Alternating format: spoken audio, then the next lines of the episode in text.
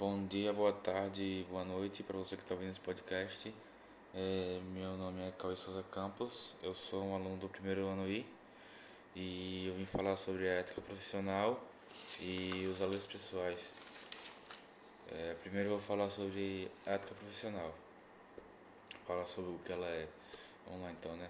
A ética profissional nada mais nada menos que um conjunto de valores e normas de comportamento e de relacionamentos adotados no ambiente, no ambiente de trabalho e no exercício de qualquer atividade.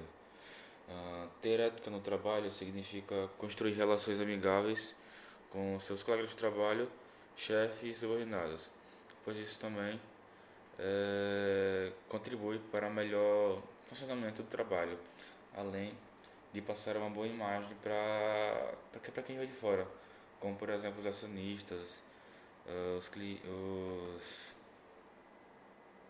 clientes e os públicos em, gerais, em geral. E além de auxiliar no sucesso da sua própria carreira.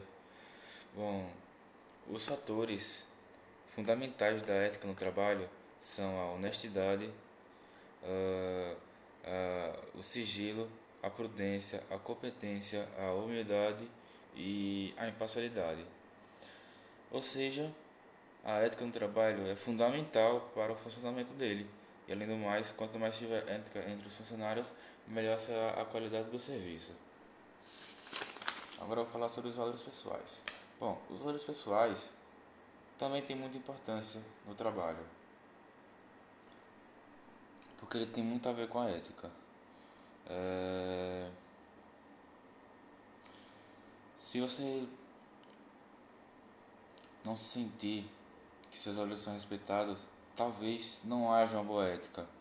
É, por exemplo, se você preza pelo valor da liberdade e você não se sente é, livre no seu trabalho, você pode se sentir frustrado. É, o, que, o que causará desânimo e apatia. E isso vai prejudicar a sua ética no trabalho.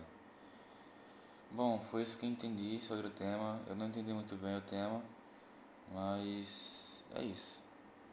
Essa foi a minha pesquisa sobre o, o tema dado aí. E é isso. Obrigado e tchau.